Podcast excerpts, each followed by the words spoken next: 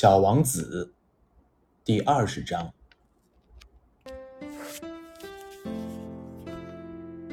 国王又说：“嗯，我想，在我的星球上有一只老耗子，夜里我听见它的声音。你可以审判它，不时的审判，判他死刑，因为他的生命取决于你的判决。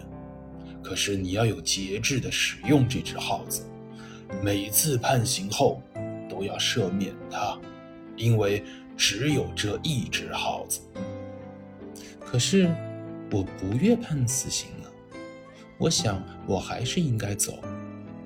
小王子回答说：“嗯，不行。”国王说道。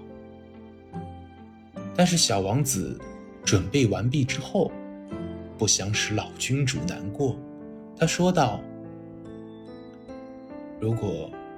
国王陛下想要不折不扣的得到服从，你可以给我一个合理的命令，比如说，你可以命令我一分钟之内必须离开。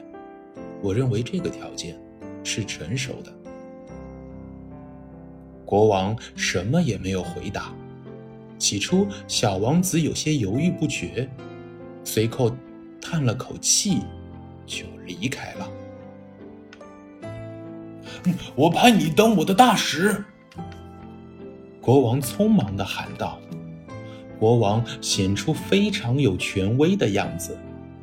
小王子在旅途中自言自语的说道：“这些大人真是奇怪。”